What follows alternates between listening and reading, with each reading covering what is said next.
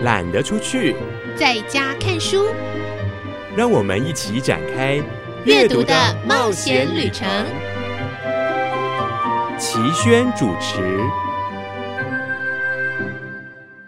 各位亲爱的朋友，我是齐轩，欢迎在空中跟我们一起一起做什么呢？当然是一起阅读，一起来听作者的现身说法之外呢。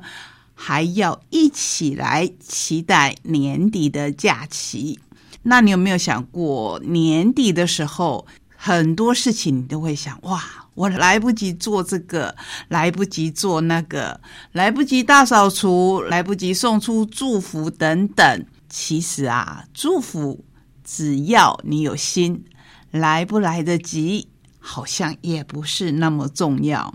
就像我常常看着我。满柜子各个出版社的好意的书，所谓好意，就是他们每一年想要跟所有爱书的朋友分享的书。可是我们的时间就这么少，常常来不及介绍给各位。所谓的来不及，当然不是永远的来不及，而是这个时候来不及。因为如果是新书，就会被我慢慢慢慢的放放到一段时间。就像是我们今天的选书以及在地阅读要跟您分享的书，这两本呢都是同一个作者的作品，一本在上半年就出版，一本在下半年出版。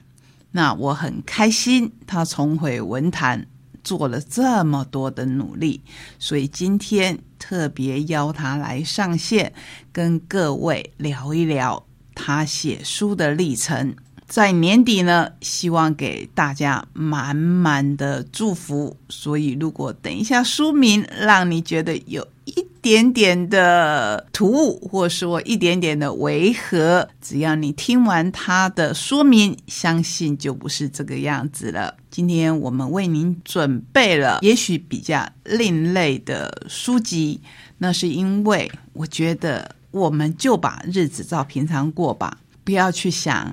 来得及或来不及的事情。只要我们心中有这样的祝福在，只要我们心中有对阅读的热爱在，相信每一个礼拜在空中跟您分享的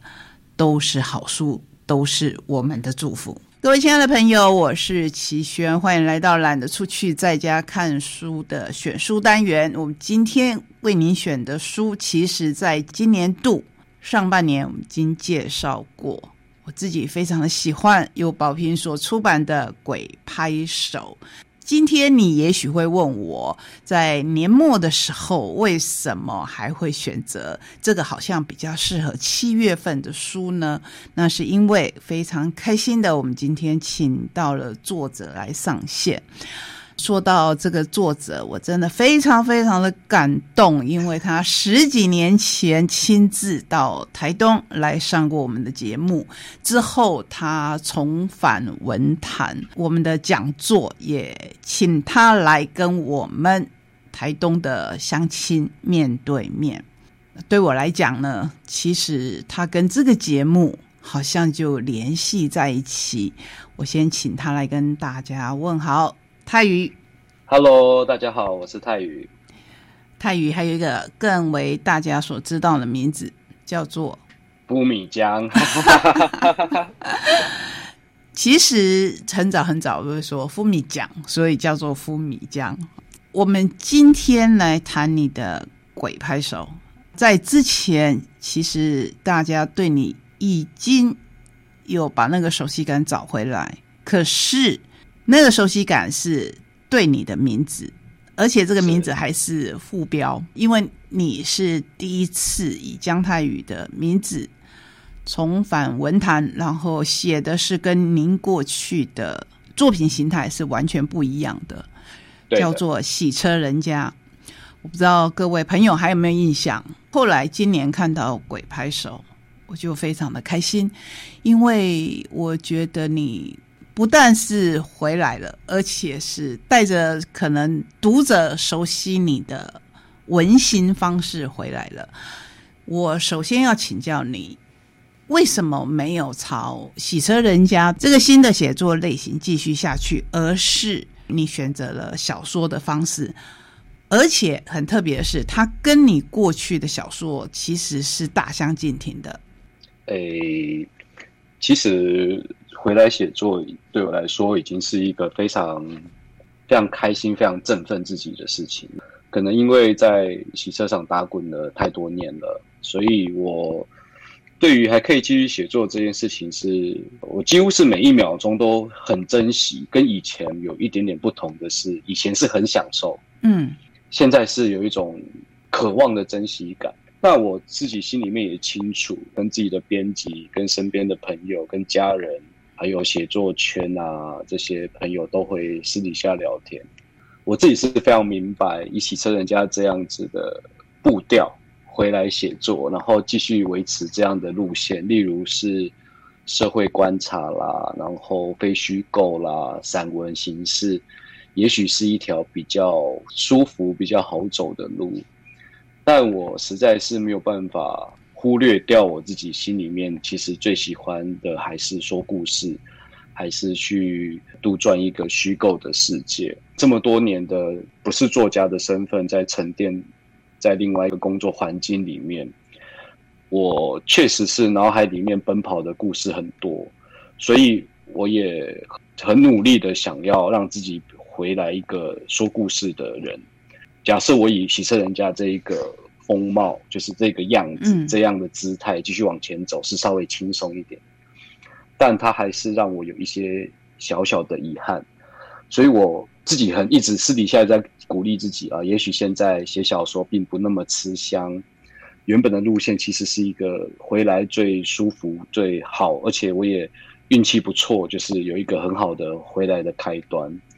但我反而是希望借有一个很好的回到写作的路线的样貌，我想要更积极的去做很多我想做的事情，而不是在一个很舒服的状况下写作。我想要继续的去挑战，还有去做自己更想做的事情，所以我才会选择以小说，而且是以大家都不知道我其实很喜欢写这种比较惊悚恐怖类型的小说。作为我回来文坛的第二本书，其实这个答案让我有一点惊讶哦，真的吗？是的，因为就一个同样是在写字的人，我是说我也在写字，比如说我在翻译，我在写小说，翻译小说对我来讲是比较容易，是，所以你刚才提到，如果你继续写。职人就是洗车这件事情，对你来讲反而是比较轻松的。你要回到小说的这个领域里面，对你反而是比较大的挑战。这一点刚好跟我原先的想象是相反的，因为一般人会觉得你写熟悉的东西应该是容易，可是鬼拍手当然跟您过去二十几岁那时候写的，可能是大家读起来比较轻松的，甚至。因为曾经改编成戏剧，所以会跟偶像剧啦，或者是爱情啊比较连得上。可是鬼拍手跟这个是完全完全不一样的。你刚才也说到了，这是你一直很喜欢的题材，是。所以对一个写作人来讲，其实如果有机会的话，是很想尝试各式各样的写作，对不对？对，然后这个写作的这个类型小说的恐怖惊悚的这一个状况，那我先解释一下好了，就是对写小说对我来说，比写散文可能要更驾轻就熟，没有错。但是我刚刚说的，就选择一条比较辛苦的路，是市场环境而言，现在这个市场对于小说的，可能是因为社群媒体的发达，大家对于字数太多，需要花时间去。沉浸的文字接受度越来越低，因为大家看脸书啦、IG 啦这些字都短短的，字只要太长，真的会被略过的机会非常的大。所以就市场而言，事实上当然是以职人非虚构的这种社会观察型的作品比较容易在市场上突出。小说它还是有很大的部分的可能是会泯然于众人之间。我不选择一个以销售或是市场为优先考量，而是主要锁定在自己最喜欢做的小说类型去出发。我想还是一个不能说是任性的，因为以现在的状况跟年纪，不能说是很任性，而是一个很有冲劲的事情。回到刚刚的问题，就是选择以这样子的类型小说，就是惊悚恐怖，而且从书名就一个“鬼”字的感觉，就是我挑明了就是要写这样类型的作品。在很多年前，超过十年了，我曾经在爽报上面连载小说。是那个爽报本来是要我写一些关于社会评论啊，一些短短的专栏，但我就跟他要求我要写。小说每一周每一周连载，它的字数很少，一次八百个字，然后大概五篇吧。原本是一周一次，但我跟他要求完之后，他就是连续五天放我的连载小说。写着写着就开始写惊悚恐怖了。其实我曾经试图尝试去做这样子的挑战，因为这是我喜欢的，我想要去。从这些惊悚的状况里面去探讨关于人的部分，因为我觉得以前一直有很多经典的志怪小说、灵异小说，这些貌似在叙述不可思议、未知的恐惧，一些杜撰出来的不同世界的灵异状况，实际上它的根源都还是处于人人类世界一些状况的发想。用非常隐晦的譬喻方式去去叙述人世间的一些故事，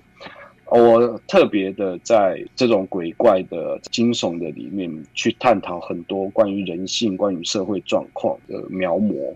是我用非常隐晦的方式去写，这个对我来说是非常开心，然后非常有挑战性的事情。其实最根源的也是我，包含我自己自身从小到大的。说是幻想也好，说是一些奇奇怪怪的经历也好，我对于这样的事情，就是未知、不可知、不可思议的事情，我是非常非常非常的有兴趣，而且长期的都经营在这样的状况之下，所以我非常非常的想把它写出来，而且我是属于塑造自己的世界观，有塑造自己的一些方法，而不是参考前人有过的，譬如说什么抓鬼的模式啦，对于鬼怪的想象，对于。灵魂的想象啦，我完全把它打破，用我自己的方式去叙述这样的状况，所以我觉得很有意思，而且我也很开心我这样去做。而且我要跟你回馈的是，你做到了，因为我自己看的时候，我会想说，诶，下一步应该，比如说那个抓鬼的人他会成功啊，就我一般人都会想要，就好像。我们希望王子跟公主后来可以在一起哈，所以看关于鬼的这个事情，因为我们会怕鬼嘛，一般人是好就会觉得说，希望他抓鬼成功啊，希望他不要再作祟啊，不管他是因为什么理由，都希望他是去他的世界，而不是停留在我们这个世界。对的，好，可是你的书就是讲述。一个人他碰到的事情，然后他中间遇到的朋友，他不管是新认识的朋友，或是以前的朋友，帮忙他做这些的处理，我们觉得说这个是一个善良的人，也没有要做什么坏事，就是跟我们一样，都是踏踏实实想要赚一点钱的过日子的人而已。他为什么会碰上这种事情？然后就希望他赶快可以解决这些事，或是我们会有对神秘的世界。比较好奇的，就想说这个鬼为什么会存在？他为什么不离开？等等，是对。所以你刚才说你写很多，其实有隐晦的东西在里面。那我相信读者看的时候，外行看热闹，内行看门道。如果他可以跟你回馈说他看到了你隐晦的部分，我相信你会非常非常的开心。是是，没有错，对。而且我从你刚才的讲法里面，我修正一下我刚才的讲法，不要用“回来”这个字眼，应该是说你一直没有离开文坛，因为我们踏入写字这一行，真正以写字为开始的人，很难对文字忘怀，不管他是阅读或是写作，所以我相信，其实用“直服”这两个字，可能比较合适一点。这一段期间你一直在想，或是说，我相信别人也会期待，你会以什么样的面貌在出现，会带给我们什么样的刺激？鬼拍手呢？其实看到后来是会感动的。就我而言，尤其是最后最后的故事，我还预设还是有朋友还没有看过这本书，所以我们就不破梗。不过泰宇在写这本书的时候，有经过很多的心理转折，可不可以跟我们谈一下？鬼拍手一开始我是丢了国议会的创作补助，然后有拿到。当时会选择以鬼拍手作为继洗车人家之后的第二个作品，其实是除了刚刚讲的有点冒险，有点想要尝试、想要突破，不想要让自己的写作就定型为。留在舒适圈的人之外，另外一方面是我心里面其实是除了对于这些灵异的啦、未知的恐惧，嗯，我特别喜欢去探讨的就是未知。怎么说呢？我从一个大学还没有毕业就开始在写作的年轻人，到莫名其妙的变成一个洗车场的老板，然后就从一个。自由工作者变成要跟人家接触，然后要管理自己的员工，要自己下去施工，面对完全陌生的状况。我认为所有的人多多少少都会遇到类似的状况，当然不一定是一样的，但是同样的心路历程一定都会有。就是我们活在这个世界上，一直在面对的都是未知，而且多多少少都会遇鬼。不见得是传统意义上我们怕的恐怖片啊、鬼片里面那种鬼，生活上也有各种的鬼。我们用怎么样的心态去面对它？面对自己的恐惧，面对自己对于未知的担忧。而且我自己在经营洗车场的时候，我会发觉洗车场一定会有一些事情是我不想面对的，譬如说员工离职很凶，对对对，员工离职，然后员工过来跟你说他想要做到月底，或者是很凶悍很。不客气，我们俗称 “OK” 的客人，或者是需要一些处理客诉，譬如说把车客人车子弄坏了，你要怎么样去面对？其实我们很多时候是不会想要面对到这样子的事情，就跟你走在山间小路突然遇到鬼一样，没有人想要遇到鬼，没有人想要在生活上去遇到这样的事情。但面对那种未知、不想，甚至此生绝不期待会遇到的事情的时候，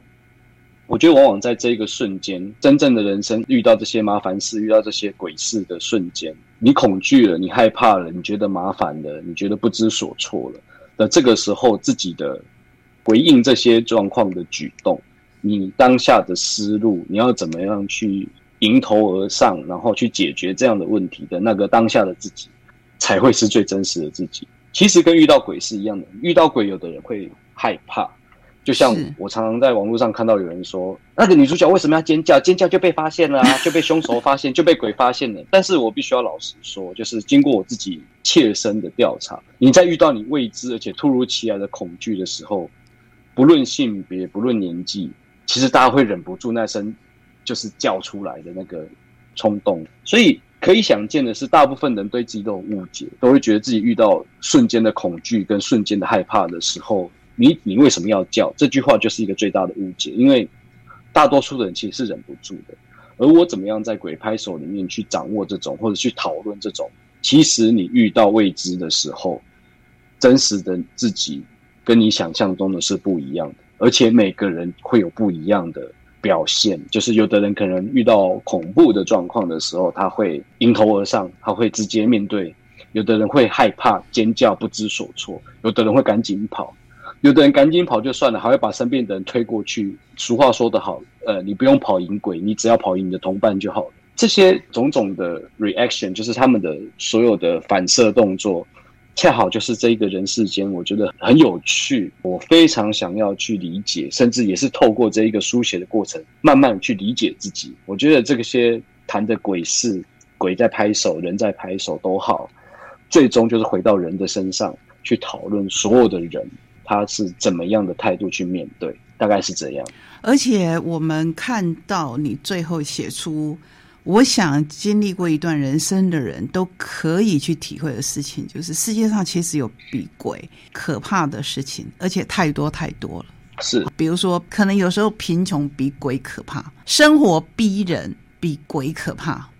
对，说到底，就像你刚才说的，都回归到人的身上。对，人其实太多的时候比鬼还可怕。没有错。对，所以这是鬼拍手。你跟鬼拍手有那么可怕吗？有时候你跟人握手，可能还更可怕一点。我很推荐大家去看看鬼拍手，同时我们也期待，因为我们知道鬼拍手其实删掉的篇幅非常的多，